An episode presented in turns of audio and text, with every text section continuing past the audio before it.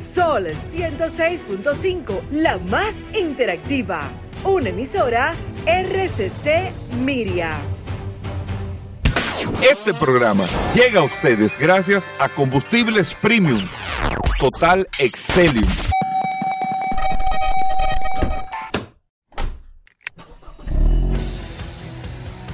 Bienvenidos al programa número uno de movilidad en la República Dominicana.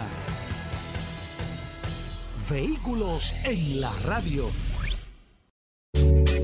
Bien amigos y bienvenidos a Vehículos en la Radio. Señores, hoy es lunes. Gracias a todos por la sintonía. Si ustedes supieran el tema que teníamos antes de iniciar el programa, ustedes se dan cuenta de la dinámica que lleva Vehículos en la Radio. Hablando de, aquí se habla de todo, pero en el aire nos toca hablar de todo lo que tiene que ver con el mundo de la movilidad, los vehículos, todo eso. Y ustedes lo disfrutan muchísimo, al igual que nosotros también, porque es el día a día, amigos oyentes, que nosotros tocamos y usted lo tiene aquí en este espacio Vehículos en la Radio. Mi nombre es Hugo Vera, un honor, un placer estar compartiendo con ustedes en el día de hoy y decirle, invitarle a que se quede ahí. Siempre después del sol de la mañana hasta la una de la tarde con lo mejor del contenido del mundo automotriz. Recuerde que tenemos un WhatsApp, el 829-630-1990. 829-630-1990 es el WhatsApp de Vehículos en la Radio para que usted pueda compartir con nosotros las noticias, las informaciones, todo lo relacionado con este mundo de la movilidad en este espacio Vehículos en la Radio. El WhatsApp en manos de el hombre de la historia, de las finanzas, del mundo de los portales, de todo. Ten cuidado. El hombre de la ciencia. Aquí está Paul Mansuel. Gracias, Hugo. Gracias, como siempre, por la oportunidad que me das de compartir contigo todos los días en este programa Vehículos en la Radio. Gracias a todos por la sintonía. Un abrazo de manera inmediata a todos los que se conectan a través de la herramienta más poderosa de este programa Vehículos en la Radio, el poderoso WhatsApp 829-630-1990. Es la herramienta que usted tiene que tener en su teléfono, en su celular. Es una herramienta de ayuda que nosotros todos hemos puesto a su disposición para en caso de que usted necesite cualquier asesoría, ayuda, orientación sobre su vehículo, compra, lubricante, cualquier tema eh, que esté relacionado a su vehículo, usted tiene ahí esa inteligencia artificial, ese, ese Google de este programa Vehículos en la Radio. Hoy es lunes. Un lunes sumamente interesante, lleno de noticias, informaciones, novedades, curiosidades. Paul, mucha gente pidiendo, vamos a hablar de vehículos fúnebres. Vamos a hablar... Mucha gente pidiendo de nuevo sí. un especial solamente Oye, de. Nosotros hicimos un especial una vez que fue. Yo creo que ha sido uno de los programas más épicos que ha tenido Oye, la radio. Hablando de. Te trajimos un chofer de, de, sí. de carro fúnebre. No, no, no, no fue un chofer. Sí. Fue el de la funeraria. No fue de Indín, vino una vez. No fue Dean, sino fue de la funeraria de allí. Sí, sí, sí, sí, la protectora de la Alta Gracia, Hugo. De la protectora de la Alta Gracia. Ay, Hugo, ay, Hugo. Ey, yo no me estoy Ay, riendo de eso, ¿eh? No, no, estamos riendo del programa. Yo no me estoy riendo Óyeme, de eso. La, no la, verdad que, la verdad que es un mundo... Es un mundo como, como, como esotérico. Como, no, no, esotérico. Sí, no, un mundo no. como que. Es un mundo sí, diferente. Como, como que la gente, como que. Ay, yo no me estoy riendo de eso. No, no, Oye, yo, no me estoy riendo yo, de eso. Yo, me estoy riendo de ti, de un cuento de, que tú de me la historia de que yo, me monté un carro, en el carro fúnebre, Hugo, y pasé por un colmado de esquina de mi casa y había un grupo y me salté de saludarlo y, y todo el mundo. todo el mundo me miraba y se quedaba igualito. Y yo, y yo Alberto. Y todo, Nadie saluda un, ca un carro fúnebre. Oye, bien. Nadie saluda un carro fúnebre. ¿Y qué fue? ¿Y tú te acuerdas de Eri López? Que tenía un carro fúnebre sí. que estaba pintado. y nadie quería que se lo faltara. Se lo parqueara frente a la casa. Cada que no, aquí no lo parqué, no. No, no, no. No, no, Ey, pero yo no me estoy Nadie quiere que le parquee un carro fúnebre en la Yo me puerta. estoy riendo otra cosa. Es eh, fuerte de- eso. No, no, porque eso no es para No. pa relajar. No, lo que pasa es que el carro en realidad es un carro que lo respetan. No. Lo respetan, Hugo, sí, sí. Hay gente que pasa un carro fúnebre y se persina. ¿Tú no te das cuenta de eso? La gente se persina. Sí. No, no. Oye, viejo, no, mira. No. Igual No, cuando no. tú lo ves rápido un carro fúnebre. No. Porque tú crees que el carro fúnebre anda al paso. Pero cuando tú No, ves un no. carro fúnebre a 80 o a 90, ¿y qué desesperación que lleva este hombre? No, mira, no, no, no, no, yo no estoy. Ay, Dios mío. No, no, la Pero es un, que es eso un no mundo para- interesante. No, yo me Porque- estoy riendo de otra cosa, me, me están escribiendo. me No, estoy un mundo no, interesante, no, porque es un mundo desconocido para nosotros, pero que tiene su... Pues no es un mundo ni siquiera, sino pero un que- tipo de vehículo. No, pero que eso, el- tú sabes que hay fábricas de carros de Sí, sí, fúnebre, hay ferias hay ferias de vehículos fu- o sea, fúnebres, de solamente y dealers que se fúnebres. encargan de vender solamente en los Estados Unidos vehículos fúnebres. o sea que sí, sí, son Oye, realmente... me yo me estoy riendo, pero no de eso que me No, estoy riendo, de otra cosa, sí. Pero, pero es así, Sí, ¿eh? sí, sí, sí, que un mundo realmente... Sí. De hecho, en Estados Unidos eh, me he dado cuenta que hay personas que hay, hay grupos de, de gente que compra carros fúnebres Sí, y, lo- y- y andan sí, en no, eso como no, su no, vehículo. No, no, no. La verdad que es de todo en el mundo, güey, güey. Tú sabes Mira. que yo me- una vez monté, bueno, me monté, pero en la parte de atrás del carro fúnebre, cuando te abren la puerta, viejo, mira. Nadie, el tipo, métete ahí, yo no, no, yo no quiero meterme ahí, viejo, ¿no? Es como medio Mira, raro ese yo, espacio ahí. eh, no podemos estar con ese. Ve, ven acá, vamos a hacer. ¿Qué pasa? Para entrar con el contenido, pues es que tú has entrado con un tema, Paul. No, lo que pasa es que la gente me escribe Ven, que yo tengo unos temas muy interesantes. y muy serio. Exacto, miren, ho- hoy vamos a hablar de todo en vehículos de la radio, pero vamos a hacer una pausita, porque no se suponía que íbamos a entrar con este tema, entonces ya entramos con el contenido en un momentito breve y venimos de inmediato.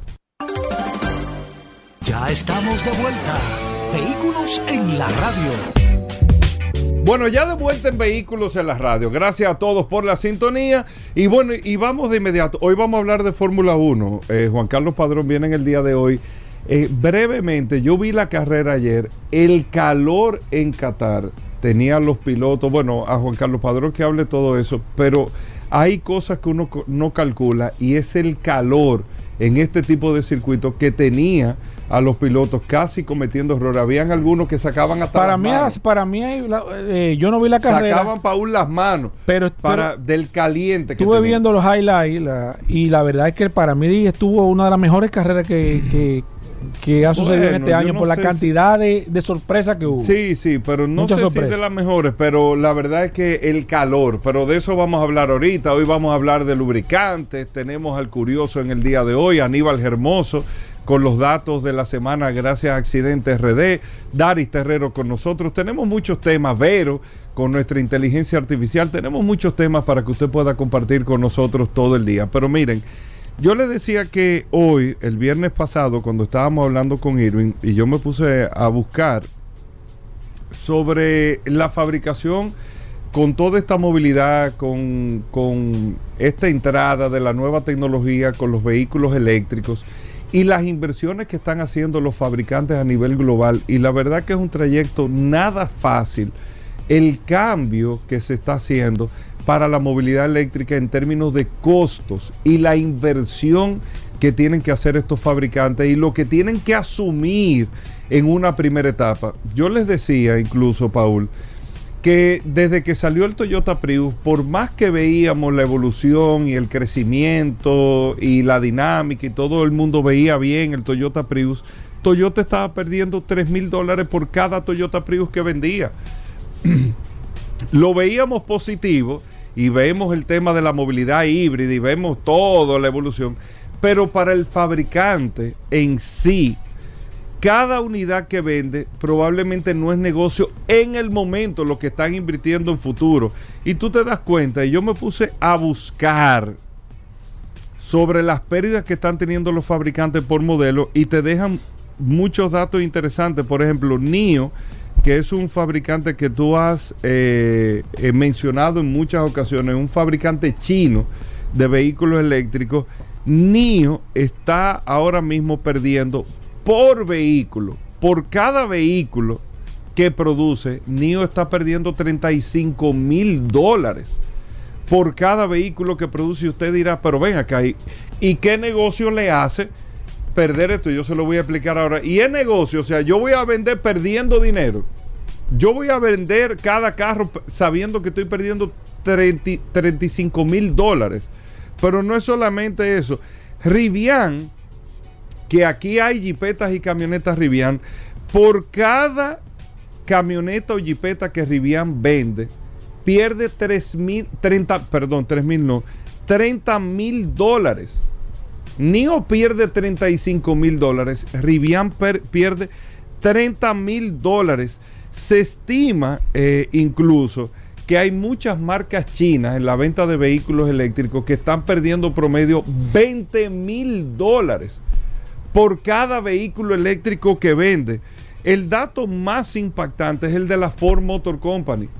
Ford, en cada Ford Lightning, la camioneta, está perdiendo 60 mil dólares. Óigame bien, bueno, 58 mil 333 dólares. Para ser más exacto, 60 mil dólares. Incluso ellos están proyectando este año perder 3 mil millones de dólares. La Ford Motor Company, o sea, usted tiene un negocio que usted sabe que este año, eso que usted está impulsando, eso que usted está vendiendo, esa proyección que usted está teniendo, le va a dejar no beneficio, ¿eh?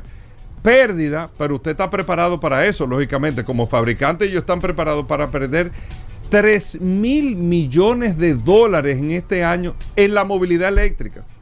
Que lo podemos calcular como una pérdida o lo podemos poner del punto de vista, que es el que yo creo correcto, como una inversión que está haciendo la Ford Motor Company en, este, en, esta, en esta etapa. Por ejemplo, Lucid Lucid es un fabricante chino también, eh, Lucid Motors. Sí, eh, Lucid, Lucid produce pues, en los Estados Unidos. Eh, es un fabricante de vehículos eléctricos en los Estados Unidos. Lucid, es norteamericana. Lucid está perdiendo 50 mil dólares. 50 mil dólares está perdiendo Lucid Motors con el tema de los vehículos eléctricos. Pero esto no es nuevo.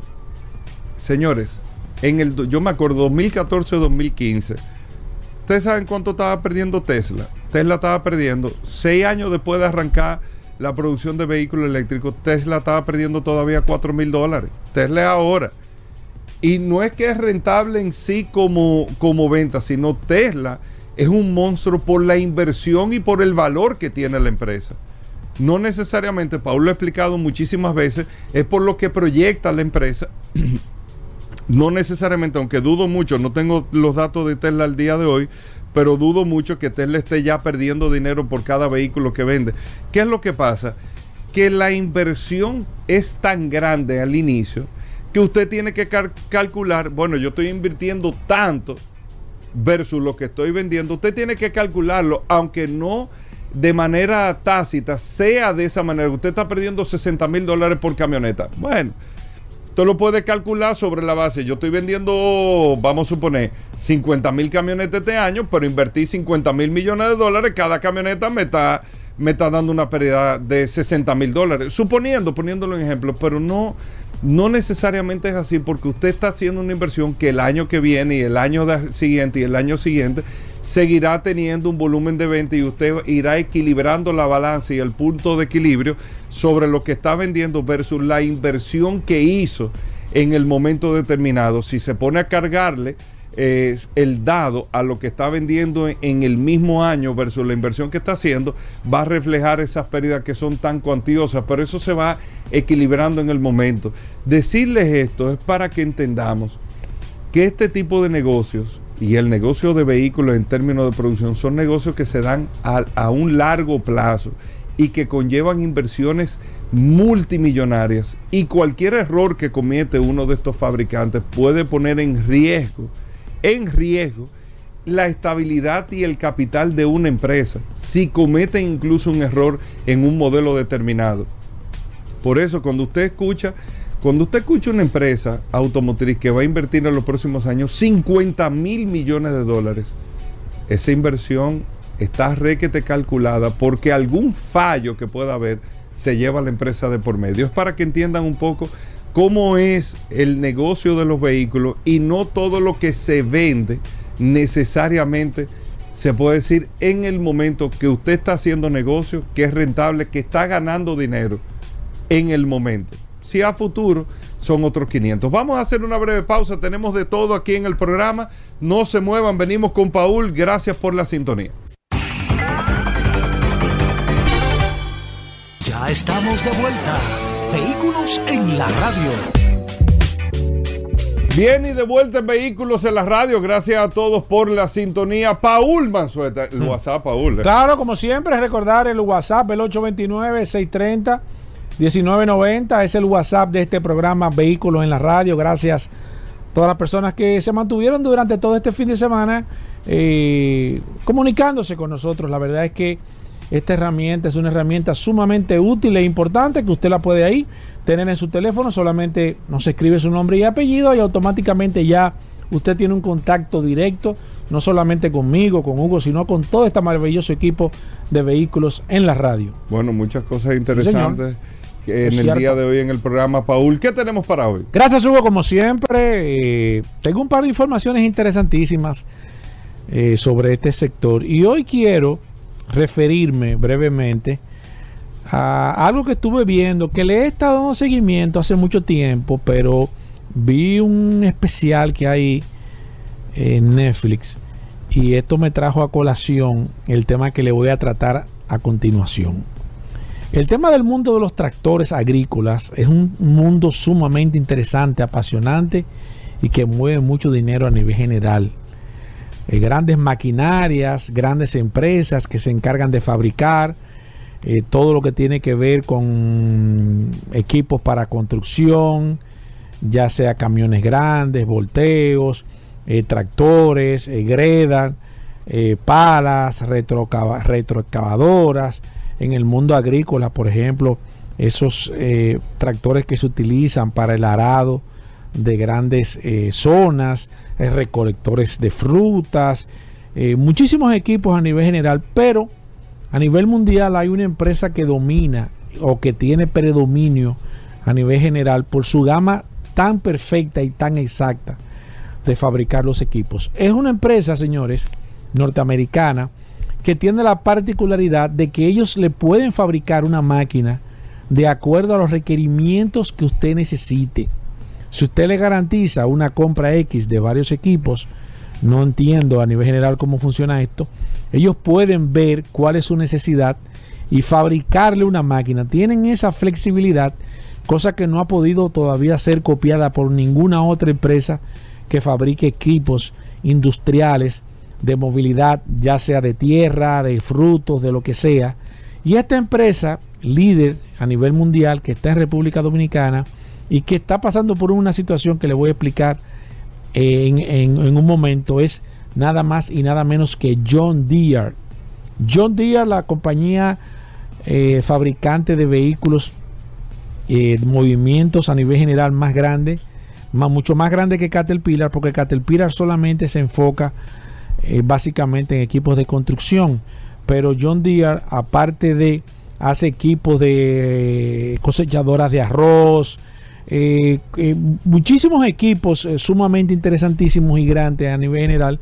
Y esto ha, hecho que esta empresa esté, o sea, la empresa que domine este mundo a nivel general, principalmente en los grandes mercados. Ahora, ¿cuál es el tema que tiene John Deere a nivel general? Y miren lo que está pasando en el mundo. John Deere ha monopolizado las reparaciones de los tractores a nivel mundial. ¿Qué yo le digo o cómo le explico el tema de la monopolización de la reparación de equipos? Solamente con equipos originales, software que utilizan la empresa, se pueden reparar los equipos John Deere. Usted compra un equipo John Deere y ese equipo evidentemente ya tiene un nivel de, tecnología tan grande y con tanto desarrollo que cuando ese equipo se le daña, Nadie lo puede reparar si no es John Deere. Y esto ha traído una cantidad de situaciones a nivel mundial, tanto así que ya se ha hecho popular nada más y nada menos que un programa hackeado, porque eh, se unieron en los Estados Unidos eh, los mayores productores eh, de frutas y agrícolas más que todo, y lo llevaron eso al Tribunal Constitucional en los Estados Unidos y declararon que era inconstitucional o que ellos podían buscar una alternativa de reparación de los equipos. En Europa, unos hackers eh, se han encargado de craquear o de abrir ese, este sistema y se está haciendo muy popular en los Estados Unidos. No obstante, y claro está, John Deere ha buscado alternativas para cerrar cada vez más los códigos y las brechas y demás. Y esto está trayendo una serie de situaciones generales porque los mismos dueños de los equipos dicen, bueno, cuando este equipo se daña o da un fallo, no hay forma posible de que alguien pueda repararlo si no tiene el software y solamente el software lo utilizan los talleres que están previamente certificados por ellos. Imagínense cómo ellos están eh, canalizando todas las reparaciones que hay a nivel de los equipos modernos en los Estados Unidos. Ellos lo están canalizando a ellos poder ser los únicos que van a reparar estos equipos. Esto le está generando, aparte de una situación de mucho ruido a John Deere y de situaciones de huelga, eh, situaciones en los tribunales, pero también le está llenando las arcas de mucho dinero porque ellos han dicho que ellos tienen la, facultad de ellos poder, como son los fabricantes del vehículo o del tractor o del equipo, de la pala, de lo que sea, ellos tienen la prioridad para reparar ese equipo. Fíjese cómo el mundo con la tecnología ha ido cambiando, porque tractores, los tractores en años anteriores, de manera particular, se dañaban, era pieza muy rústica se cambiaban las piezas y evidentemente cualquiera podía repararlo, había muchísimos talleres de manera informal. Estos tractores ya se dan cuenta si le intenta conectar un programa que no es original, le envían las señales a, la fábrica original de que este tractor no se le está dando mantenimiento o que está utilizando un software pirateado.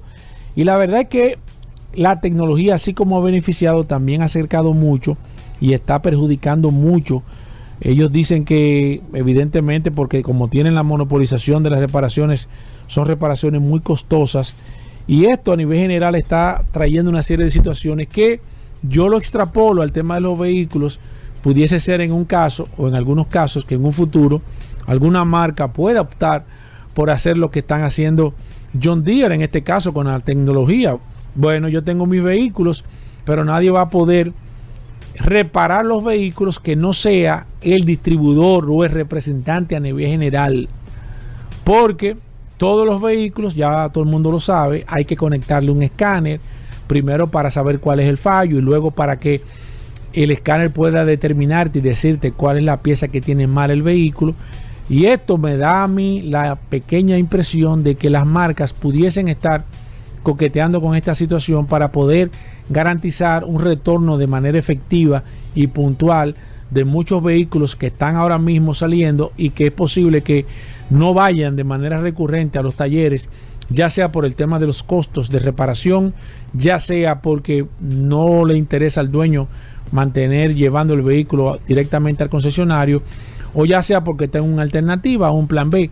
Esto yo entiendo que va a repercutir en la industria automotriz y aunque empecé con John Deere y con esta situación que se está dando, me dio cierta similitud a lo que puede o a lo que pudiese pasar en un futuro que las marcas de los vehículos eléctricos necesiten o que obliguen a las personas a ir de manera directa a los concesionarios, porque de lo contrario no sería posible reparar el vehículo porque este tipo de software solamente lo utilizan ellos o solamente están, están eh, autorizados a utilizarlo los representantes de ellos, lo que crearía una situación muy similar, que para mí eso va a suceder en el sector de vehículos, eh, a lo que está sucediendo ahora mismo con John Deere, esta empresa fabricante de equipos pesados que está monopolizando las reparaciones de sus equipos a nivel mundial. Bueno, ahí está Paul Maceta. Recuerden hoy Aníbal Hermoso. Vamos a hablar el resumen de los accidentes. Vamos a hablar de lubricantes. Pablo Hernández con nosotros. Gracias a Lubricantes Petrona. El curioso en vehículos en la radio. Daris Terrero, Vero. Tenemos de todo en el programa. No se muevan. Gracias por la sintonía. Cada día trae nuevos retos, retos que traen nuevas oportunidades para avanzar. Excelling Racing Fuel, con sus 102 octanos, me garantiza lo que necesita mi motor. Soy Jimmy Gibre, piloto de automovilismo. Ya sea en la pista de carreras o conduciendo en la ciudad, con Excelling Racing Fuel 102, mi motor tiene la potencia que necesita para llegar a la meta. Excelium Racing Fuel 102. Máxima potencia en cada galón. Nuevo combustible. Disponible en estaciones Total Energy seleccionadas. En Antonio Ochoa siempre estamos de feria, tirando los carros por la ventana, con un 12% de tasa de interés fija a 5 años, garantizado sin penalidad por abonos a capital ni pronto pago. Somos representantes de Mitsubishi, Volvo, Audi, Volkswagen, Hino y Subaru. Visítanos en la autopista Dr. Joaquín Balaguer, kilómetro cero, Santiago, o llámanos al 809-576-1111. El dealer más grande, sólido y confiable del país. Ya estamos de vuelta. Vehículos en la radio. Bueno, señores, la Fórmula 1. Aquí está Juan Carlos Padrón, el hombre de la Fórmula 1. Bienvenido a Vehículos en la Radio, las prácticas, la clasificación, la carrera. Bueno, eh, cuéntanos un poco de este fin de semana de Fórmula 1. Gracias Hugo, gracias Paul. Efectivamente, este fin de semana tuvimos el Gran Premio de Qatar, un gran premio o un fin de semana con carrera al sprint también, lo, lo que quiere decir que este viernes tuvimos la clasificación de la parrilla de salida de la carrera del domingo y el sábado, en vez de tener la clasificación, tuvimos una sprint shootout, que es como una mini clasificación, para la sprint race, que es la mini carrera del sábado. Entonces, vámonos con los resultados del viernes. El viernes, Verstappen clasificó en primer lugar. Los Mercedes, Russell y Hamilton en segundo y en tercero, pero porque con los límites de pista y estas sanciones de que te eliminan el tiempo por pasar las cuatro ruedas de los límites de pista, eh, los McLaren no, no- no quedaron más arriba porque si no hubieran quedado los McLaren de Norris de segundo y el de Piastri hubiera quedado por tercero o, o cuarto. Pero eso te quiere decir que para la carrera del domingo los McLaren iban a estar ahí porque eh, ah, tenían ritmo. De hecho, Sí. hemos visto que McLaren ha sido el equipo que más ha mejorado durante una temporada. No el equipo que más ha mejorado de una temporada a otra, que eso lo hemos visto mucho. Ah, esta temporada este equipo está mal y la siguiente está bien. No, no. Durante una temporada hacer el desarrollo eh, y las mejoras que ha hecho McLaren de ser muchas veces al principio de esa temporada los últimos de la parrilla, o sea, el, el décimo monoplaza más lento o más rápido, eh, el último, hacer ahora claramente la segunda fuerza y el equipo que más ha apretado a Red Bull y a Verstappen. O sea, porque ni, ni cuando Aston Martin, que duraron la- los, pr- los primeros ocho grandes premios con el segundo monoplaza más rápido, pero estaba lejos del Red Bull de Verstappen Sí. y el incluso de Checo Pérez, que todavía no había tenido este bajón de rendimiento que ha tenido en las últimas carreras, eh, ni cuando Mercedes estuvo eh, luchando por, por ser el segundo, tampoco estuvo tan cerca, ni cuando Fe- Ferrari ha sido la segunda fuerza, han sido tan fuerte como lo ha sido McLaren en las últimas carreras, lo cual a ti, eso, enhorabuena a McLaren, al equipo McLaren, parece que la dirección de Andrea Estela, Es McLaren Mercedes. no, es McLaren y tiene motor Mercedes, Mercedes, exacto, pero pero es McLaren. es McLaren. Ya- ya- no McLaren Mercedes. No, es McLaren solo. Era McLaren Mercedes en la, en la época de, Ya no. de Ron Dennis, cuando estaba Mika Hakkinen, cuando estaba Kimi Utilizan motor Mercedes, pero ellos no, no promocionan eso. Y cuando llegó Lewis Hamilton todavía era McLaren Mercedes, pero recordemos que en el 2009 McLaren rompe, eh, bueno, Mercedes decide tener equipo propio y vende las acciones que tenía más adelante de. McLaren y compran la escudería? Brown GP y forman Mercedes. ¿Por no qué una, una escudería que tenga motor Mercedes anda más rápido con que una original de Mercedes de fábrica? Porque acuérdate que los monoplaza, eh, los Fórmula 1, no es que sean los vehículos más rápidos en la recta. Aquí no es solamente potencia, aquí es quien sea más rápido en el paso por curva y eso es todo, totalmente aerodinámica. E incluso, como ha hecho Red Bull, aerodinámica y mecánica. Mecánica a nivel de reglaje, de suspensiones, para poder tomar la curva bien y no desbaratar o no comerse los neumáticos en, en eso, porque ah, mientras más rápido tú tomas una curva, más eh, fuerza ejerces con el neumático y, y desgastas más los neumáticos, o sea, le, le- le das mucho más presión y más trabajo al neumático, lo cual ese es el, ese es el gran secreto de Red Bull, que Sí. Red Bull tiene no solamente la aerodinámica, sino también la mecánica que le ayuda a, a tener el paso por curva más rápido sin desbaratar los neumáticos, porque de hecho son el equipo que mejor gestionan los neumáticos. Eh, bueno, pues eso fue la clasificación del viernes para la carrera del domingo. El sábado tuvimos el Sprint Shootout, que es una mini clasificación. Sorprendentemente, Piastri de McLaren, el novato de este año, quedó de primero. Norris quedó de segundo. Verstappen quedó de tercero. ¿Y cómo quedó la carrera? Una carrera que fue un sprint race, donde la- los pilotos no adelantan mucho, no, no, no, no, no quieren forzar mucho. La sprint race fue, de, hubo de todo, hubo safety car, hubo abandonos, hu- hu- hu- Hubo choque. entonces ahí tú tienes, ahí tú tienes eh, un baile de posiciones increíble, pero un baile increíble de posiciones para tan pocas vueltas. Y Piastri quedó de primero, Verstappen quedó de segundo y Norris de McLaren quedó de tercero. El, el novato quedó de- delante de su compañero. Y en la carrera, señores, en la carrera, Eso fue ayer. ayer, ayer, que es la que importa, porque ahí- aquí es que, bueno, en el sprint race ya quedando de segundo, Verstappen se colocaba, perdón, obtenía oficialmente ya lo que todos sabíamos que iba a pasar este año, que era su tercera corona de campeonato de Fórmula 1 del Exacto, mundo. exacto. Ya es tricampeón, se une al club de Niki Lauda, de Nelson Piquet, de Ayrton Senna. eh, y, y sabemos que va para más. Sabemos que ese no será su último campeonato porque está en, pues, en la mejor escudería de, de- de la Fórmula 1. Tienen capital, tienen piloto, tienen los mejores fe- jefes, tienen el mejor aerodinamista Y el mejor equipo. y el mejor diseñador de, de monoplazas que es Adrian Newey. O sea que va para más. Ok. No, no, eso no es quitándole mérito a Verstappen. Re- Realmente Verstappen tiene mucho mérito. eh, porque si hay un, hay un piloto que yo decía que no lo había visto antes de, de Verstappen, solamente decía que lo había visto con Fernando Alonso, que machacara tanto a sus compañeros de equipo y aún más, porque hay que decirlo, Verstappen ha machacado aún más que Fernando Alonso a sus compañeros de equipo, es Max Verstappen. Lo que te quiere decir a ti que eh, posiblemente rompa todos los récords que, que hay en la Fórmula 1 este joven piloto Max Verstappen, que no señor, no llega hasta a los 30 años. Le falta todavía un lustro. Y, y, y- ¿Cómo quedó la carrera del domingo? La carrera del domingo quedó, como no puede ser de otra forma, Max Verstappen quedó de primero, eh, Piastri quedó de segundo y Norris quedó de tercero. Los McLaren han dado un salto cualitativo, pero hay que hablar de qué pasó en carrera. Recordemos que el viernes salían eh, los Mercedes segundo y tercero.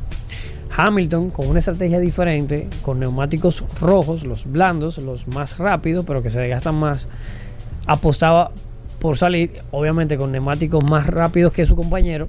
Le ganó la partida en la salida, pero no le dejó espacio. Y en la primera curva, Hamilton Russell le pasó.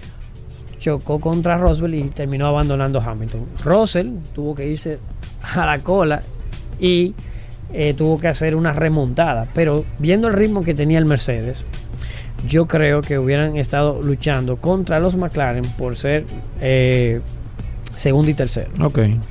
Y la verdad es que aquí hubo mucha polémica en esta carrera. En esta carrera eh, la FIA y, Pirelli determinaron que este circuito de Los Aires en Qatar, que no fue hecho para la Fórmula 1, sino que fue hecho para MotoGP, eh, y tiene unos pianos que en MotoGP al parecer no, no, no, no afectan, pero sí afectan muchísimo a los Fórmula 1.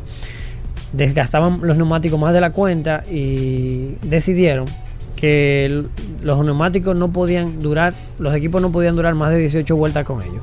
Lo cual te dice a ti que ya prácticamente todos los equipos iban a ir a la misma estrategia. Iban a tener que parar obligado. iban a hacer tres y cuatro paradas y no iban y no iban y no iban a, a- hacer eh, cosas diferentes porque Exacto. le dieron los máximos son 18 vueltas que voy a tener ok pongo el medio y doy 17 vueltas para ir lo más rápido posible Sí. porque eso era, según las vueltas que tiene que tiene la carrera para hacer los 300 kilómetros eso era lo- las matemáticas lo que te daban entonces eso hizo los pilotos se quejaron los equipos se quejaron pero eso hizo que todos los pilotos ninguno gestionara el neumático ¿Qué todos pasó con Fernando Alonso? al, al librito. Vamos con detalle. No, vamos, vamos con detalle. Los Mercedes se, se, se, se autoeliminaron prácticamente. Sí. Pero Russell, que no, no abandonó, remontó hasta la cuarta posición. Piastri y Norris quedaron de segundo y tercero.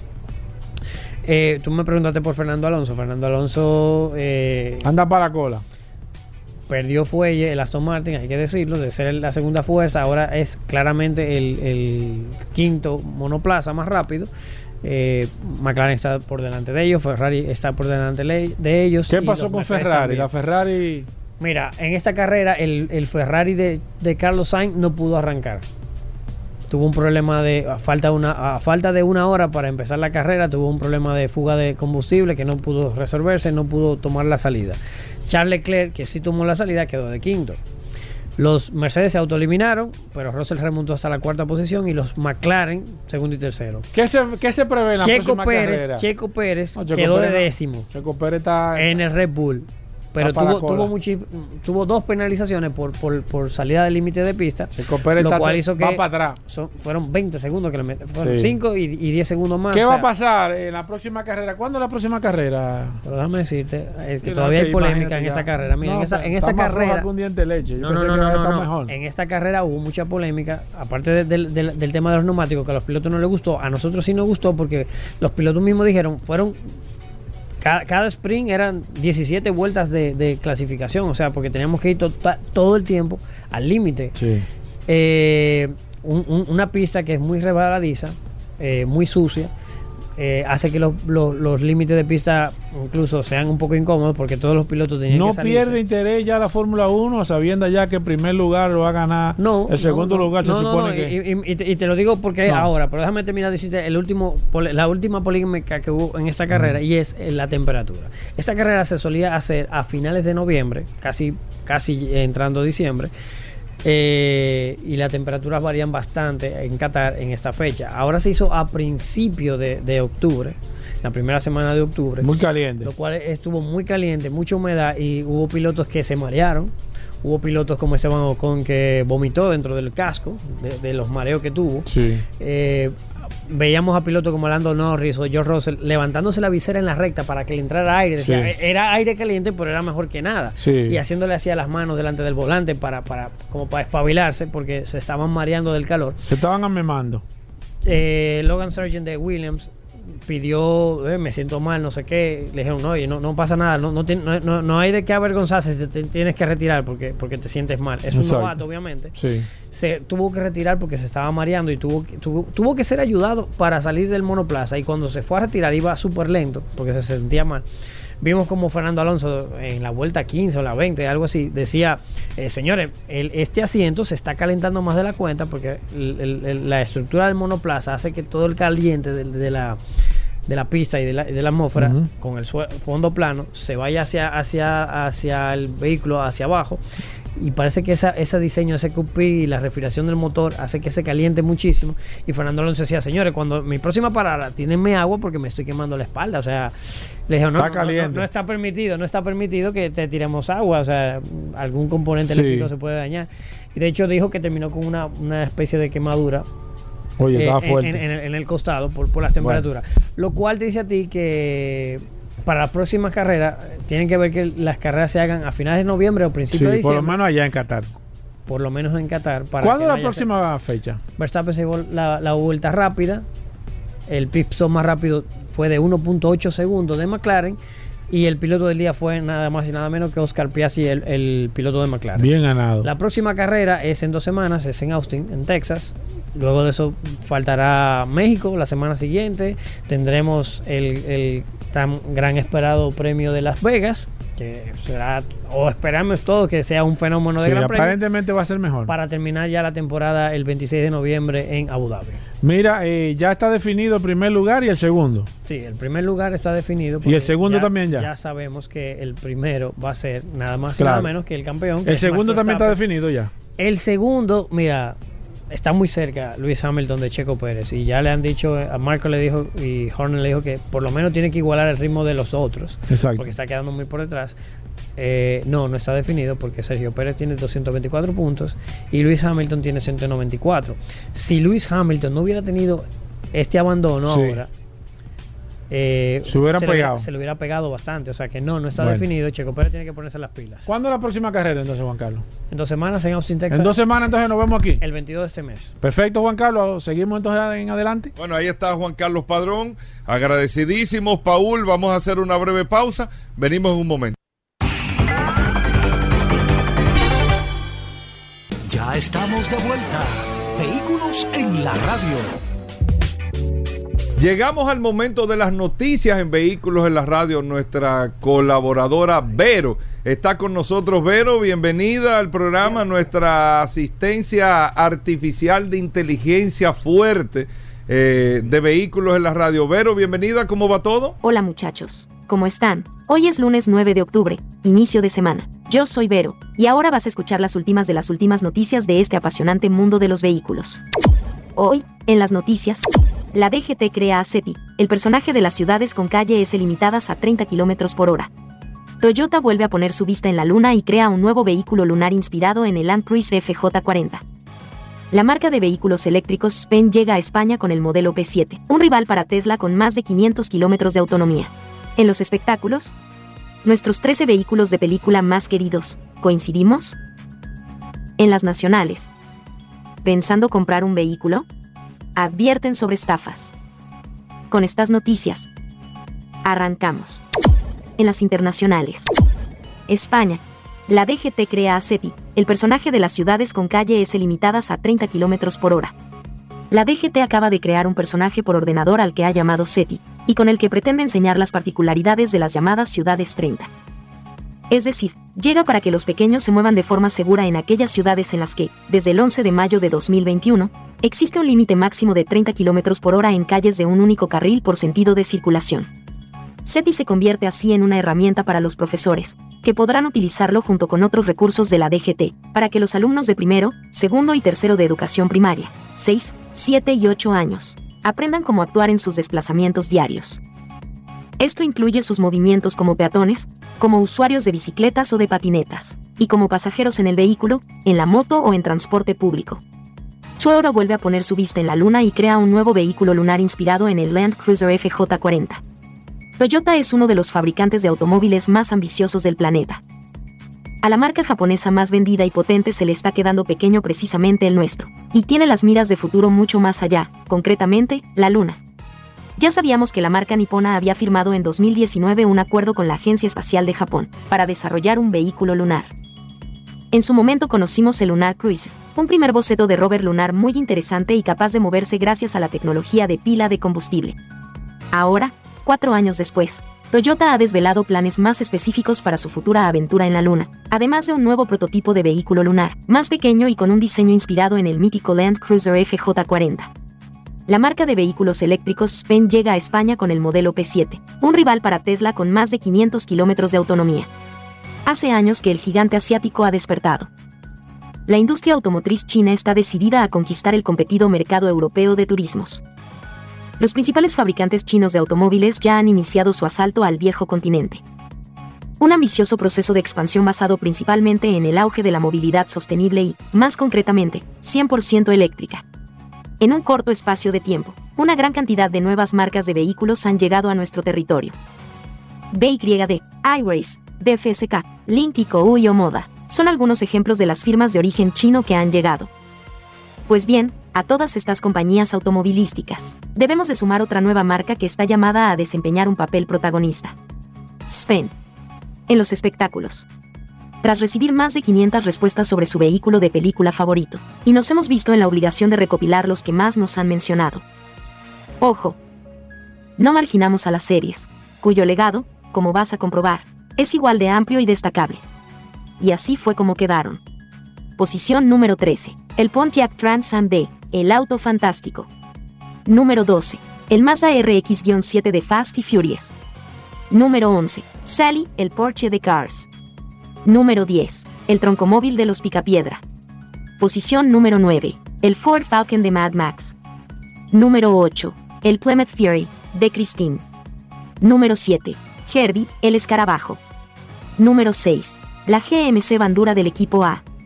Posición número 5. Como los mejores autos de películas. El Aston Martin DB5 de James Bond. Número 4. El Nissan Skyline de Brian en Too Fast, Too Furious. Los tres primeros son en la posición número 3, el Dodge Charger de Toretto en Fast y Furious. Posición número 2, el Shelby GT500 Eleanor de 60 segundos. Y en posición número 1, como el más votado, entre los vehículos más famosos de películas, el DeLorean de Regreso al Futuro. En las nacionales, Maserati y Mónica Varela Jewelry presentan la nueva Maserati Grecale Modena. Santiago. En un elegante y sofisticado evento, Beer y compañía SA se enorgullece en presentar el nuevo Maserati Grecale Modena, en colaboración con las exquisitas joyas de Mónica Varela. El evento se llevó a cabo en las instalaciones de Altri Tempi, en la ciudad de Santiago, siendo una experiencia única donde la excelencia en el diseño automotriz de alta gama de Maserati se fusionó con la belleza y el arte de la alta joyería de Mónica Varela. Los invitados tuvieron la oportunidad de conocer en detalle el nuevo Maserati Grecale Modena. Este vehículo cosmopolita, moderno y atemporal combina elementos icónicos de diseño con una perspectiva audaz y futurista. Sus líneas esculpidas y volúmenes bien definidos encarnan la pureza de formas sin ostentación. Mónica Varela Jewelry presentó una colección impresionante de joyas, que incluye desde vibrantes piedras preciosas hasta creaciones únicas y exquisitas. De Beer y compañía S estuvieron presentes. Diego Hurtado, gerente de negocios Maserati, y Fernando Durán, coordinador de mercadeo, entre otras personalidades relevantes de la ciudad corazón. Soy Vero, y estas fueron las noticias más importantes hasta este último minuto. Que pasen un excelente inicio de semana, muchachos. Gracias, Vero. Con esto hacemos una pausa y nosotros estamos edificados contigo, como cada día. Venimos de inmediato. Ya estamos de vuelta. Vehículos en la radio. Bueno, Aníbal Hermoso, Accidentes RD, todos los lunes la edición de Accidentes RD en Vehículos en la Radio con Aníbal Hermoso, haciendo un resumen de todas las situaciones que sucedieron durante toda la semana. Y el objetivo, recuerden, de este segmento es que usted puede escuchar, ver todo lo que recoge Accidentes RD para que tratemos de no repetir, aprender y no repetir estas acciones. Bienvenido Aníbal Hermoso. Gracias Hugo, gracias Paul, como siempre agradecido de llegar a la audiencia de Vehículos en la Radio. En esta ocasión quiero empezar con una pequeña denuncia, algo que nunca había hecho. ¿Cómo? ¿Denuncia? Sí, sí. Me Qué toca- raro eso. Sí, me toca denunciar un, a- un acto. ¿Qué que- pasó? ¿Qué pasó? Mira, Paul, en el, pu- el puente Juan Bosch tiene un carril en contraflujo. Ah, que vi, se vi- supone- vi- vi el video que subiste. Sí, que se supone que es un carril expreso. Expreso es rapidez. Sí. Sucede que hay una persona que se para en el Lo he expreso. visto. Lo he visto en la, Ah. en la, en la cabeza ahí de la entrada. de- Exacto. Se para a pedir dinero. Nosotros no, no nos ponemos a que el que necesite pedir dinero lo pida, pero el lugar que eligió esta persona es sumamente peligroso. Ayer yo iba transitando, veo que los carros se me, me- me frenan de repente. Suerte que, que el- que el mío frena solo porque Sí, me ayuda a sí, que- nadie va a pensar que ahí tú vas a frenar de esa manera. Exacto, entonces cuando veo es la persona que, y te voy a decir otra cosa, Paul, ahí nadie le va a dar dinero. O sea, nadie va a frenar para darle dinero. No, no, no. La no. gente frena porque Mala estrategia esa, Ajá, es una mala pedir. estrategia. Está poniendo en riesgo él, está poniendo en riesgo a los demás y no y al final no se va a llevar, a menos que haya un mega tapón. que- Exacto. Pero era sábado a la una de la tarde que el tránsito fluye con velocidad. Entonces, a la autoridad de que tengo entendido que es un caso de salud pública, porque es una persona, bueno, y DGC también, pero se, se reparten ahí la responsabilidad de sacar a esta persona de ahí que pone en riesgo el, el peligro de cada uno de nosotros. Eh, Paul, la semana pasada, Día Internacional de la Educación Vial, agradecer a quienes nos asociaron con el tema de la educación y nos invitaron a, a sus programas a hablar un poco de esto. Ey, bien. El Día Internacional de la, de la Educación Vial es un día en que se promueve la norma, la, respetar la norma de tránsito, lo que ya ustedes conocen como lo que es la educación vial en sí, respeto de la norma de tránsito y las buenas prácticas. Así que eh, vamos de alguna manera a que todos los días sea Día Internacional de la Educación Vial. En el video de la semana tenemos la violencia del tránsito, muy viral en redes sociales. El motorista que le entra pedradas a la jipeta de una, de una mujer. Pero, pero, pero me dicen que, que no fue no fue la misma persona que le dio la pedra, sino que él se fue en rojo y como que una otra jipeta la chocó. ¿Cómo Mira. fue en realidad? Mira, el video viral se hizo fue en el que creo que la misma persona se grababa diciendo lo que pasó. Se graba diciendo, eh, enseñando el vehículo con la pedrada. Se ve el tipo dando, entrando la pedrada con la mujer dentro, con varias semanas de embarazo, casi al parir, con Sí. su padre. Pero ese video fue el que se volvió viral. Gracias a la comunidad de Accidentes RD, que es bastante grande, otra persona nos mandó el video exclusivo donde se ve en la otra parte, la del motorista que se va. Y nosotros, antes de hacer una publicación, confirmamos todos los datos y precisamente la misma ropa, el mismo casco, o sea, era el mismo motorista que luego que hizo eso, el muy guapón, se va, pero se va acelerado porque sabe lo que hizo. Exacto. Y se vuelve un semáforo en rojo más adelante y lo impacta una jipeta que lo, lo manda por una esquina y lo deja tendido. Hay especulaciones que murió, que no murió. Nosotros no hemos podido, con- no hemos podido confirmar el dato, pero es el mismo motorista. Porque Ok, pero no fue la persona que le dio la pedrada que lo atropelló. No, no. No fue. No. Eso es importante. Porque fue una, una Lincoln, me parece Fue, que fue. fue, fue una, una, una, un- sí, Una Lincoln. a la que le dio la pedrada ajá, y, la, y después fue una Prado. La una que, Prado más adelante. la se que ve lo que fue una. Prado que lo chocó porque el motorista Se fue en rojo, lógico. Exacto, huyendo se fue en rojo. Esa es la versión Bueno. que manejamos. Pero al final lo que queremos decir es que la violencia del tránsito al final se lo deja consecuencias negativas para ambas partes. Miren cómo, como dicen. Salieron muchos- perdiendo los dos. Salieron perdiendo los dos, dicen la gente. El karma se la cobró y se la cobró bastante dura.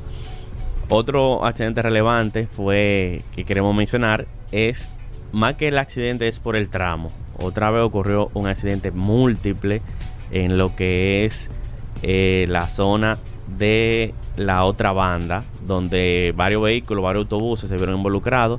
Es recurrente este en este caso eh, podemos eh, decir que tuvo que ver también con el clima, estaba lloviendo, pero es una, es una vía que queremos evaluar, vamos a ir allá porque queremos determinar si es solo el factor humano, la imprudencia, o si existe algún factor de infraestructura que haga que ocurran tanto accidentes en esta zona. Así que nos vamos a dar una vueltica por allá para evaluar de alguna manera y ver cómo podemos contribuir a mejorar eh, y, o a reducir la seguridad vial de esa vía tan importante que, que demasiados accidentes ocurren en ella, principalmente los de autobuses de transporte de pasajeros.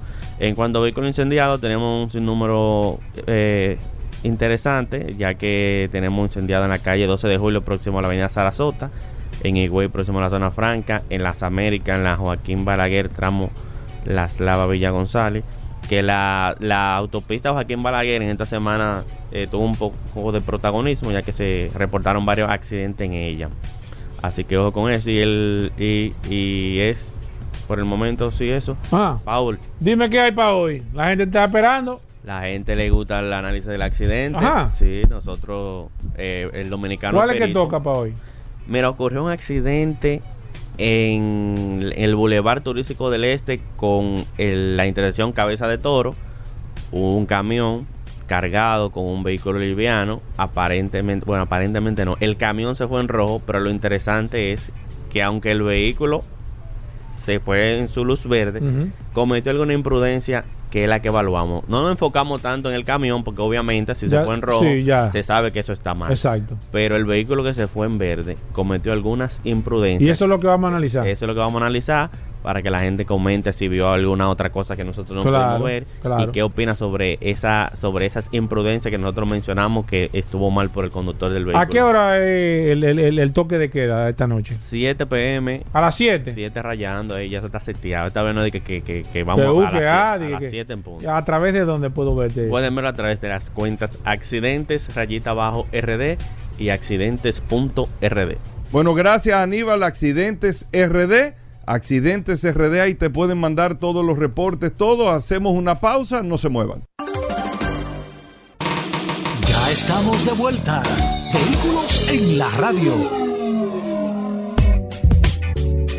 Bueno, venimos con Daris Terrero, la ley 6317 de tránsito, transporte y movilidad. Daris Terrero todos los días dándonos eh, el néctar del conocimiento con el tema de la ley 6317 de tránsito, transporte y movilidad. Daris es un especialista en esta ley 6317 y siempre comparte algunos de sus artículos con nosotros. Bienvenido Daris, ¿cómo va todo? ¿Qué tenemos para hoy? Gracias Hugo, gracias Paul, agradecer siempre la oportunidad que nos brindan de llegar a toda la audiencia de vehículos en la radio por aquí por la más interactiva Sol 106.5 y este segmento que hemos denominado Dari, Dari Terrero hablando sobre la ley 6317, esta norma que rige la movilidad, el tránsito, el transporte terrestre y la seguridad vial en República Dominicana. Miren, hace unos días yo le hablaba sobre los derechos del peatón o las regulaciones que deben tener los peatones y el cuidado que deben tener y las reglas que deben tener de, cómo transitar en las vías para evitar situaciones que puedan primero poner en riesgo su vida, que es lo que más me preocupa, no por el tema de las multas, porque obviamente aquí estamos lejos todavía de multar a los ciudadanos, eh, pero algún momento llegará, algún momento llegará el nivel de conciencia de que tengamos que llegar a ese punto, pero aquí yo quiero abordar el tema del deber que tienen los conductores hacia los peatones. Ese deber que no se cumple en el país de que los ciudadanos, conductores de vehículos, no entienden que la prioridad en una ciudad no es el vehículo, es el peatón. Y que uno de los deberes que tiene el conductor es ceder el paso a la persona que haya iniciado el cruce. Es decir, cuando usted tenga un cruce, el vehículo tiene que ceder el paso al peatón. Aquí no ocurre eso, aquí no, aquí eso no pasa. Aquí el ciudadano tiene que sálvese quien pueda. El peatón es sálvese quien pueda porque aquí el, conductor no reduce la, la velocidad. Es decir, aquí hay que tener mucho cuidado. Otro detalle es el deber, otro deber es un conductor, para proteger a un conductor, a un peatón, no rebasar a otro vehículo que se encuentre detenido o haya reducido su velocidad porque eso se puede interpretar que sea porque haya ese, ese vehículo que está detenido se haya percatado de que hay un peatón enfrente. Oigan, la mayoría de los accidentes con peatones, usted, usted, todo el que está escuchando se da cuenta que a veces personas cruzando es porque hay un vehículo, cruzan de frente un vehículo y otro viene de frente y, y lo batean, como dicen aquí, Dios lo libre. Y es por eso, porque aquí no hay esa cultura.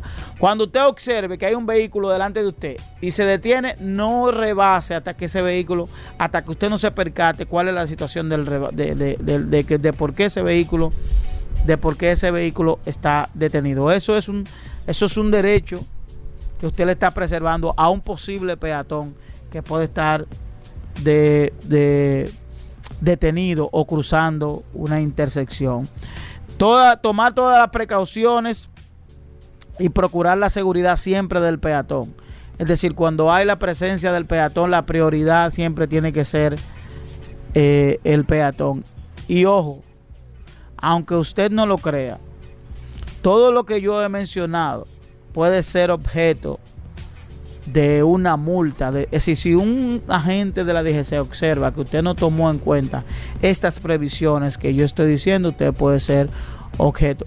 Obviamente que aquí no lo vamos a entender todavía, porque aquí no tenemos un concepto de ciudad, no tenemos un concepto de que las calles son tanto para el vehículo como para el peatón. Entendemos que las calles solo son para los vehículos y no es así hay una convivencia, debe haber una convivencia pacífica entre el vehículo y entre el peatón. Porque quien va conduciendo el vehículo también es un peatón en, condición, de, en conducción de conductor en ese momento. Y tiene que tener la conciencia de que en algún momento él le va a tocar. Porque él no va a entrar a su casa en el vehículo. Él no va a entrar a su casa en el vehículo no va a ir al colmado en el vehículo, no va a ir al supermercado en el vehículo, no va a ir al hospital en el vehículo. Entonces, en algún momento él tiene la condición de peatón. Entonces, como en algún momento él va a tener la condición de peatón, debe asumir esa conciencia y respetar esos deberes para que lleve esa conciencia y que esa conciencia se convierta en una multiplicación porque de la única manera aquí ocurren muchos accidentes con peatones. Por eso, por falta de respetar eso, porque aquí no se respeta, aquí no se respeta la, señal de cebra, de cruce, aquí no se respeta eh, un minusválido, aquí no se respeta una persona con discapacidad, aquí no se respeta nada, porque aquí el objetivo es llegar. Todo, olvidémonos de la multa vamos a ser un poquito más conscientes. Pensemos en el problema entonces. Digo, olvidémonos de la multa, porque aquí la gente, tener una multa le sabe a nada. Tener una multa y no tenerla le sabe a nada. Entonces pensemos en el problema que eso nos puede, nos puede acarrear. Entonces reiterar, los deberes del conductor, los deberes del conductor hacia el peatón son elementos importantes que pueden ser la diferencia para usted tener primero un comportamiento ciudadano correcto, conduciendo un vehículo de motor, pero todo de todo puede ser la diferencia entre usted estar en un problema o, o no.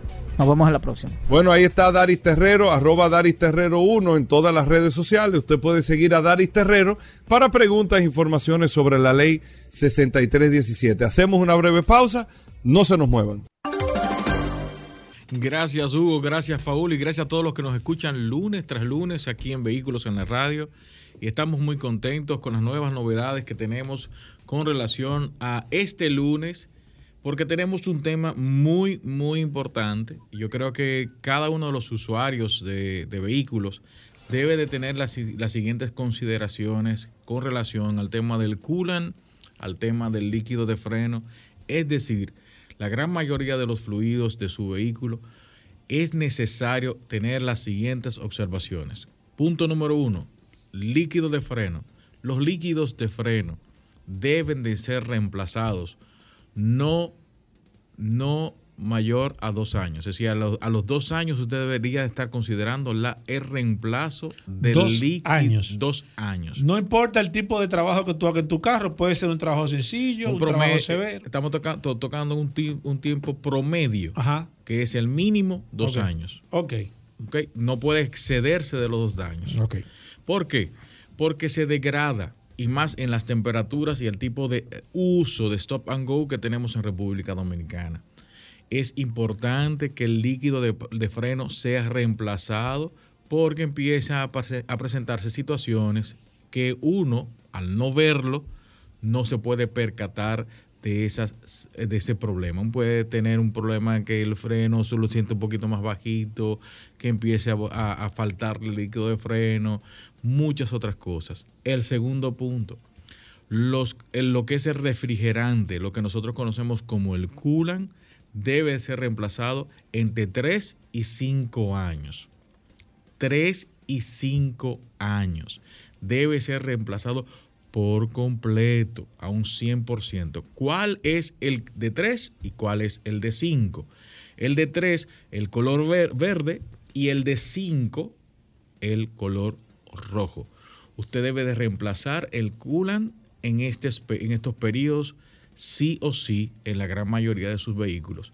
Cuando hablamos de sí o sí es que es necesario hacer el reemplazo y cuando hablamos de la mayoría de los vehículos porque existen vehículos modernos, hablando de los 2023, 2024, que vienen con coolant long life que te permiten hasta un exceso, un tiempo de hasta 6 y 7 años. Pero estos son la minoría. Así que si usted anda en, el en su vehículo y usted compró el vehículo, tiene dos años de uso, les recomiendo de parte nuestra que haga el reemplazo del líquido de freno y que si tiene ya 3 o 4 años con su coolant, usted haga el reemplazo para que no tenga que estar pasando situaciones como estamos viendo en las carreteras, que muchas personas están quedándose por problemas de calentamiento de vehículos. Perfecto, vamos a abrir las líneas 809-540-165. Hoy es lunes, lunes de lubricantes, gracias a Petronas. Aquí está Pablo Hernández. Si usted tiene alguna pregunta, alguna inquietud, alguna referencia sobre qué lubricante necesita, sobre qué tipo de coolant,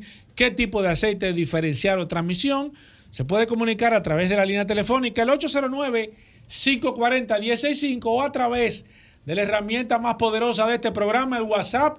Solamente escribir por el WhatsApp. Voy con la primera llamada. Buenas. Buenas. Sí, adelante. Yo acabo de adquirir un Mercedes-Benz C230 del 97 con 72 mil millas. Del Quiero 97. saber qué 97. aceite. 97. Sí. Sí.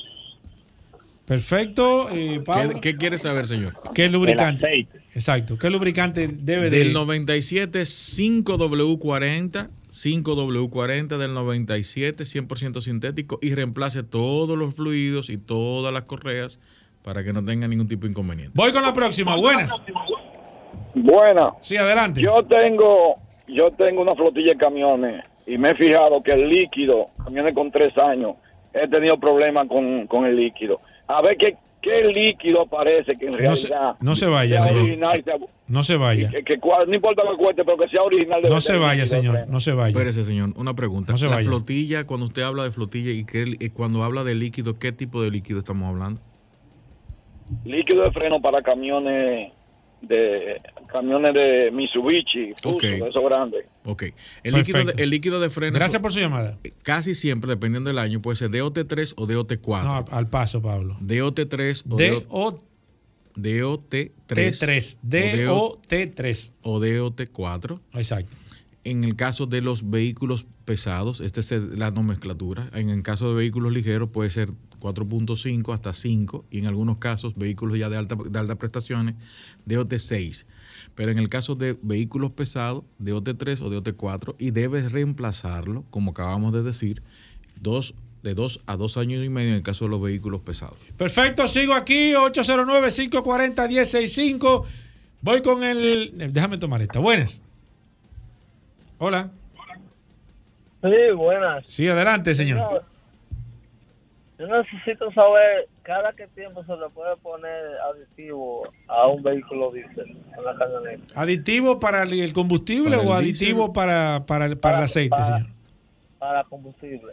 Perfecto. Mira, buena pregunta esa. ¿Cada qué tiempo se le debe echar aditivo a- al- dependiendo, al, el- combustible? depe- dependiendo del tipo de aditivación, eh, debe ser reemplazarlo por lo menos cada dos, dos veces que se llene el tanque. Cada dos veces que se llene el tanque debe de hacer un, y hay un- una medida específica por la cantidad de galones y también tiene que de- identificar que el no sea tan no sea corrosivo porque puede dañar las punteras de los inyectores de los vehículos diésel. Perfecto, Mayovanex Pérez nos escribe aquí, dice, hola, buenos días, Pablo. Eh, estos aditivos de cerámica que le echan al motor, ¿qué tan fiables son? Muchas gracias. Gracias a ti, Mayovanex. Va de- Eh, los aditivos, los lubricantes vienen con las aditivaciones correctas, las que corresponden por cada uno de los modelos de sus vehículos, entonces no necesitan aditivación. Ahora, cuando usted requiere, porque hay una situación ya eh, que se ha presentado dentro de su vehículo, debe de tener ciertas observaciones antes de tomar alguna alternativa de aditivación. No recomendamos aditivos. Perfecto. eh, voy aquí. Sigo aquí, déjame ver, alguien que se está agregando aquí al WhatsApp al 829-630-1990. Oh, pero qué raro, pues mira, este, mira lo que dice aquí, ¿de dónde nos están escribiendo? ¿Cómo? Sí, mira, nuestros amigos de la CAS nos están escribiendo aquí a través del WhatsApp, les voy a agregar aquí, ok.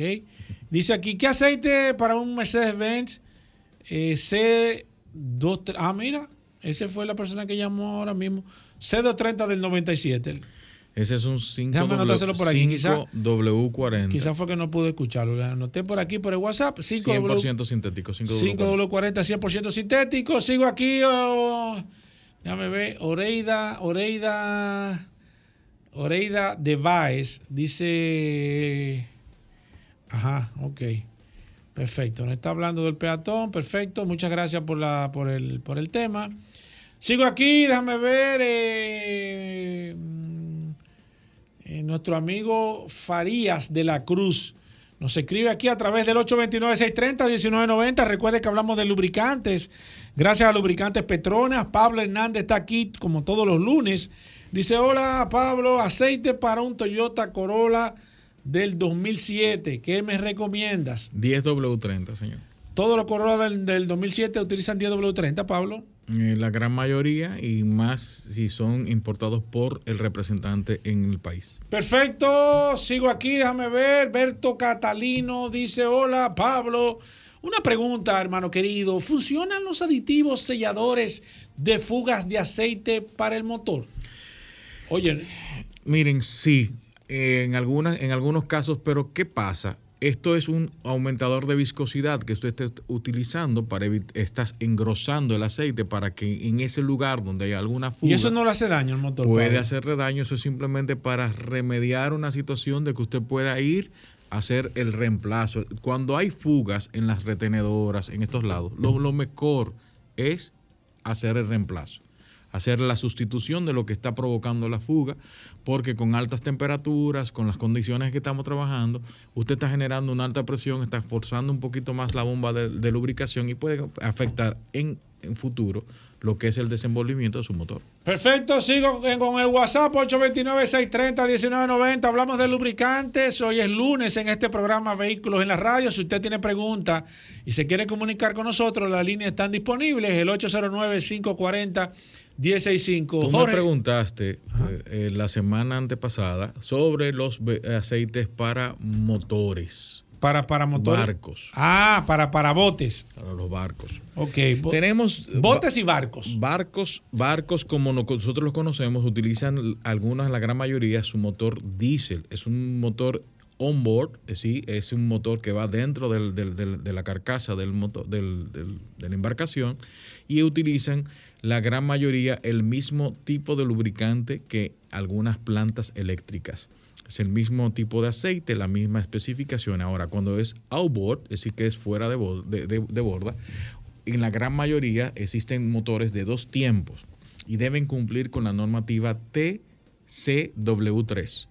TCW3 es la normativa que rige los dos tiempos, los motores dos de dos tiempos fuera de borda, porque también tienen las aditivaciones con relación al medio ambiente y el uso en, situaciones donde la oxidación y la corrosión por el tipo de contacto con el mar eh, afectaría. Y también es un aceite que no hace daño o no hace tanto daño en caso de, alguna, algún derrame en, el, en lo que es el agua. Entonces tiene que tom- tomar las observaciones de TCW3 para outboard y los inboard.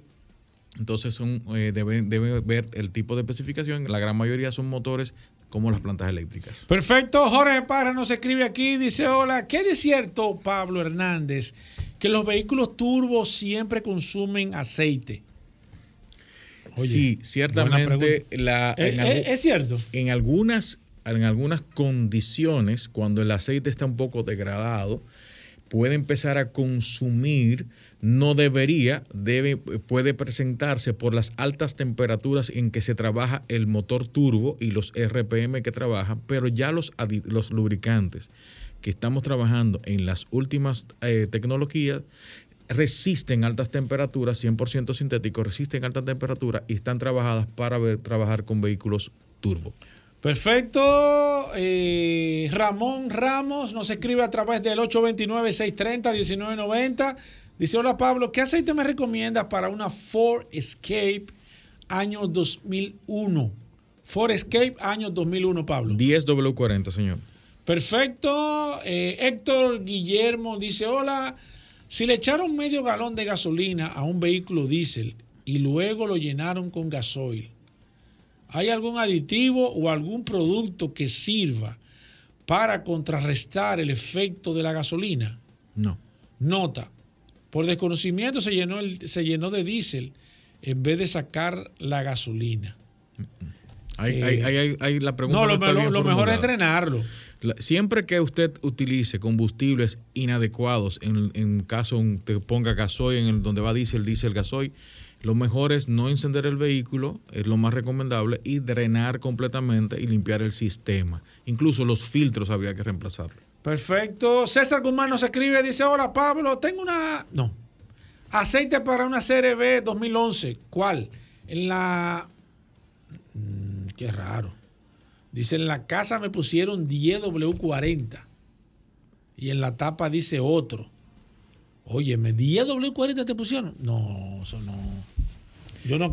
Es 2011. Qué tiene- raro. Puede ser es que muchas veces en, las- en los representantes, los concesionarios, tienen alguna información que nosotros desconocemos. Es decir, lo que el fabricante a nivel general utiliza es 0W20, 5W20 o 5W30, eh, dependiendo la, la- la- el, el- el- el Ujú, tipo sí. de, de- de- el año del vehículo y las especificaciones. Ahora, si están tomando la medida de DW40, sería bueno acercarse a la casa y preguntarle por qué un vehículo 2011 que debería estar utilizando un 530 está utilizando DW40. Para mí eso es no no es es anormal, no es normal. Perfecto. eh, Raymond Merat dice, ¿podrías repetir cuándo se debe de cambiar el tema de los líquidos de frenos? Cada dos años, señor, cada dos años o cada 60 mil kilómetros para que usted pueda tenerlo más exacto. Sigue aquí Eduardo Paulino, de nuevo entre el tema. Dice, pregúntamele a Pablo de esos tratamientos de cerámica para el motor.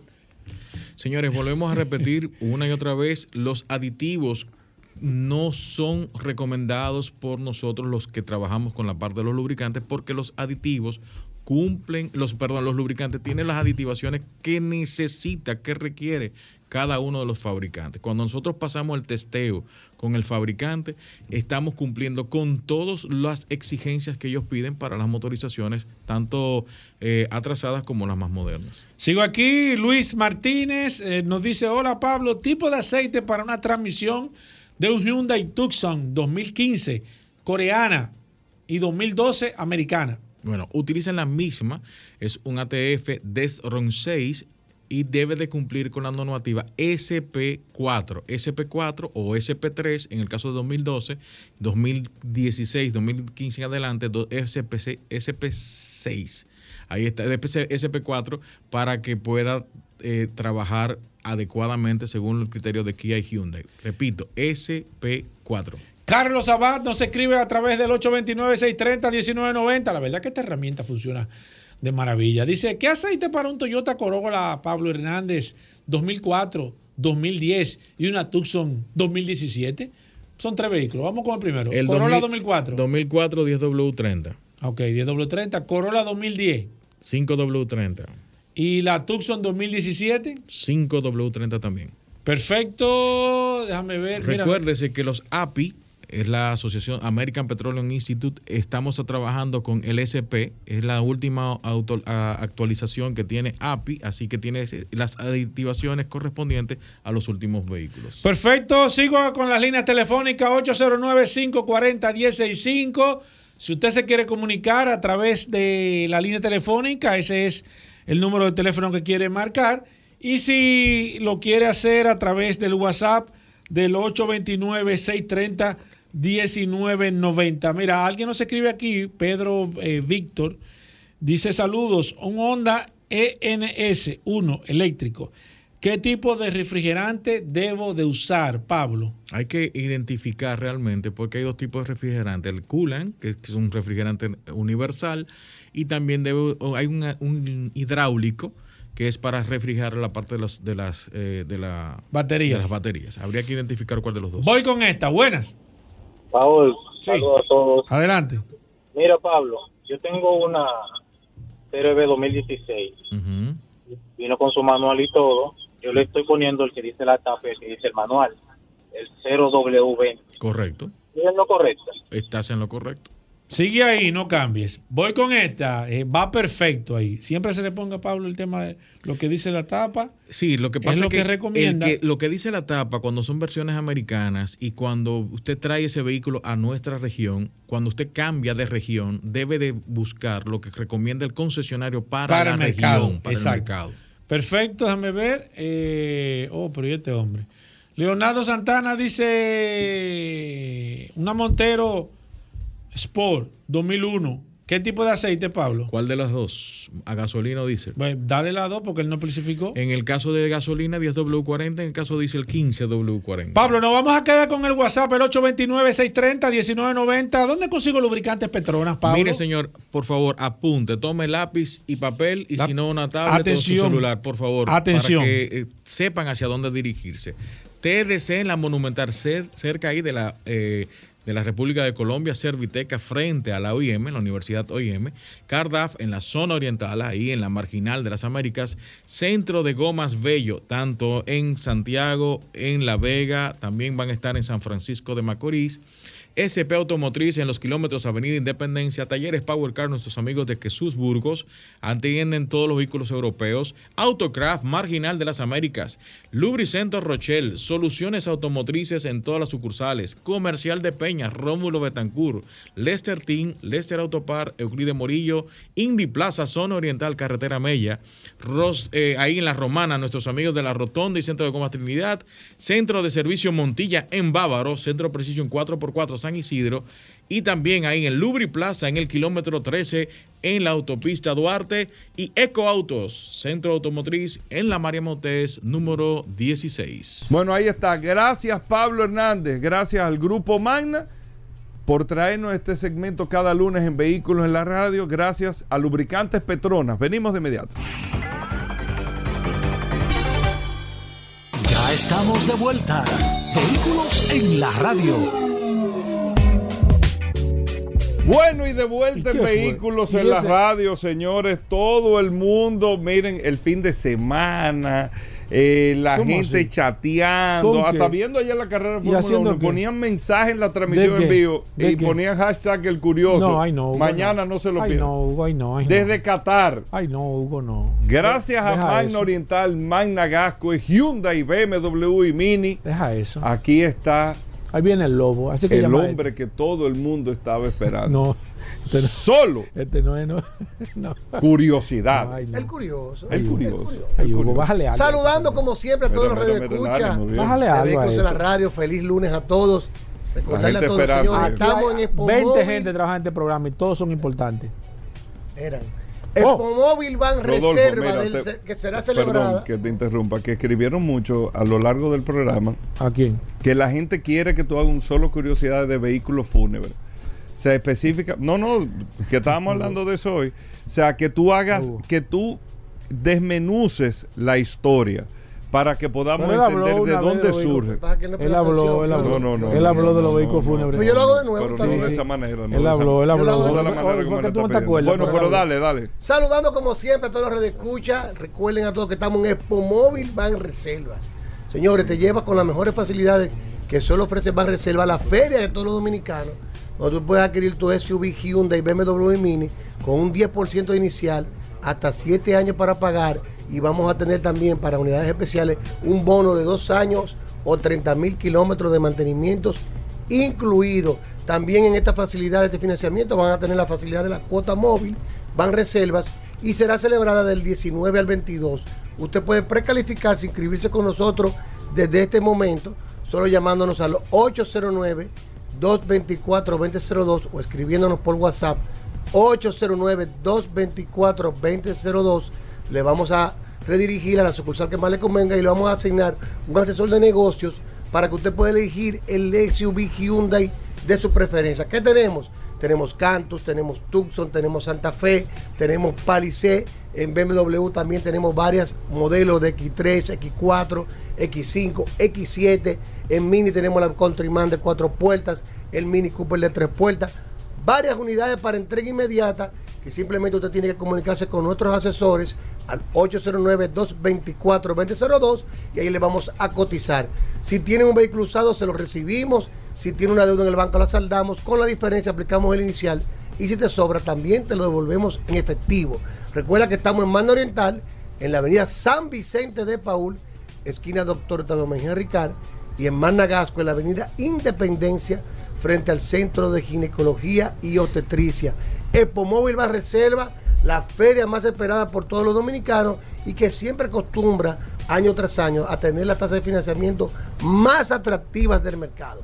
Eso es seguro. Así que inscríbete ahora, no pierdas tiempo, para que el 19 firme con la mejor tasa y te lleves el SUV Hyundai, BMW y Mini de tu preferencia con mano oriental y Managasco. ah, pero es la aprobación tan rápida que dan, ¿eh? No, y que tú vas a empezar a pagar en febrero también, ¿eh? Es decir, tú tomas tu financiamiento hoy y la primera cuota de ese financiamiento te la van a descontar en febrero del 2024. Así como lo escuchas. No vas a pagar nada ni en noviembre, ni en diciembre, tú tienes tu doble sueldo para ti, ni en enero tampoco. En febrero Es vas que a tú pagar comienzas. la primera Está cuota. bien eso. ahí, suavecito. Está con una tasa exquisita que va a sacar Banreserva ahora del 19 al 22. Manda Oriental y Managascue, vaya autoclasificados. Síganos en las redes, arroba autoclasificados RD, arroba Magna Oriental. Bueno, 809. 224 2002 Bueno, Hugo, mañana hay despídelo. un cóctel allá. Mañana tenemos un cóctel con los gerentes de la zona ¿Cómo? que van a estar preparados, esperando solamente. Porque hay unidades disponibles, Claro, todo eso, unidades todo. disponible para entrega inmediata.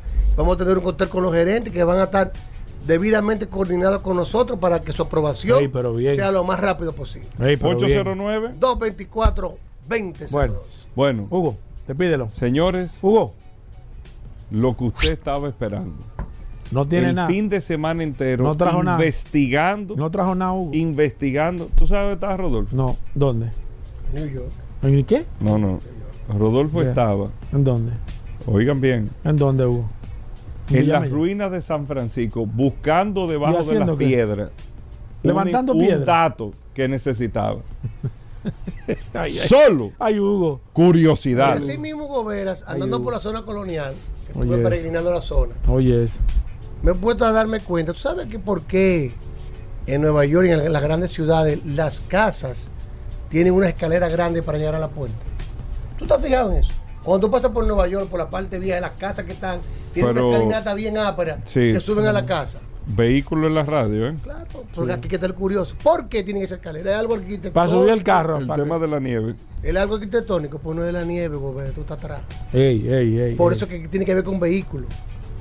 Porque en las finales del, siglo chocar, XIX, que a finales del siglo XIX y principios del siglo XX, el medio de transporte exclusivo en la ciudad de Nueva York, en las grandes ciudades como Londres, ¿qué era? Los coches de caballo. Los coches de caballo, habían 200 mil caballos en la ciudad de Nueva York que producían 10 kilogramos de estiércol cada uno, De estiércol. de estiércol, y cuando se acumulaba todo el estiércol en las calles, ya tú sabes que había que recogerlo por un lado o otro, se hicieron las escalinatas de las casas para que la entrada no estuviera atrás del ruedo, para cuando los residentes llegaran, se pudieran desmontar en la escalera y no ensuciar los pies con el estiércol abundante que producían los caballos como medio de transporte. Eso no lo sabía nadie. Cuando usted ande por la ciudad de Nueva York Rodolfo. y vea la belleza arquitectónica de las casas con escalinatas recias, se produjo para Revisa evitar que los... Eso está ahí. Para, Rodolfo. ¿eh? Por eso son las escaleras. Por eso son las escaleras. y Lo voy a estar posteando con Hugo. las fotos. Recuérdate que se producía un promedio de 2.000 toneladas diarias de estiércol. ¿Y? Y cuando se acumulaban en las esquinas para dejar a los transuentes, a los dueños de la casa, en los coches, no se demo- la- la- el estiércol no tuviera ras de la puerta. Subían las casas. Rodolfo. Yo te lo Hugo. apuesto eso. Hugo, Rodolfo. Está en la historia eso. Hugo, Rodolfo. revisa este Las carretas y todo. No, para que tú tengas el dato. Andaban con su cubo, con todo. Los mismos caballos tenían su cubo y todo para eso mismo, mi querido hermano. Mi querido hermano, se Hugo, revisa la este cantidad dato. de estiércol que se apilaban en la ciudad de Nueva Revisa York, este dato, hermano. en las, cuando limpiaban las calles para que pudieran transitar los coches, llegaban a niveles altísimos, lomas de estiércol. Y cuando ¿Y llovía, había? cuando llovía, eso era un desastre. Y cuando el verano Hugo. daba, eso era otro peor desastre. Hugo, revisa eso. Y para tú entrar a tu casa, el caballo te dejaba en la escalera. Tú te desmontabas Hugo, en la escalera. el mundo está muy Inclusive había unas espuelas que se ponían en las escaleras para que tú te pudieras limpiar algún residuo que tuvieran en los zapatos. Eso es otra subir- y cosa, sí. subir Hugo, Hugo. a tu casa. Por eso que las casas no están a ras con el suelo, sino que están encima. Hugo, la y gente escalera está, llevan a la la gente está en oración ahora mismo porque el mundo No, no, está bien. porque el mundo está muy convulsionado. Está en la La gente está en oración. Sí, es verdad. Pero Entonces yo creo que tú debes de revisar ese dato. Porque aquí no, aquí no puede estar Rodolfo. Eso está el curioso. Igual está- Óyeme, al primero Rodolfo, que voy a etiquetar Eso es lo que me están escribiendo con Muchísima mucha gente razón. que- Nadie lo el sabía curioso eso. que revise. Y en Londres Porque también. todas las casas tienen su sótano y tú tienes entrada hacia abajo también. Los sótanos se llenaban. Eso era un gran problema que había. Hugo, cuando revisa llovía y bien, eso. revisa se bien eso. llenaban los sótanos de la casa. Vamos a poner esto en stand-by. Eso no, Si no lo eso no por sabías. lunes. En investigación. Ya lo sabes. Hugo, no trajo nada, yo te dije a ti. No, no. Llévate de mí, que no trajo nada. Nueva York. Hasta mañana. Combustibles Premium Total Excelium. Presentó.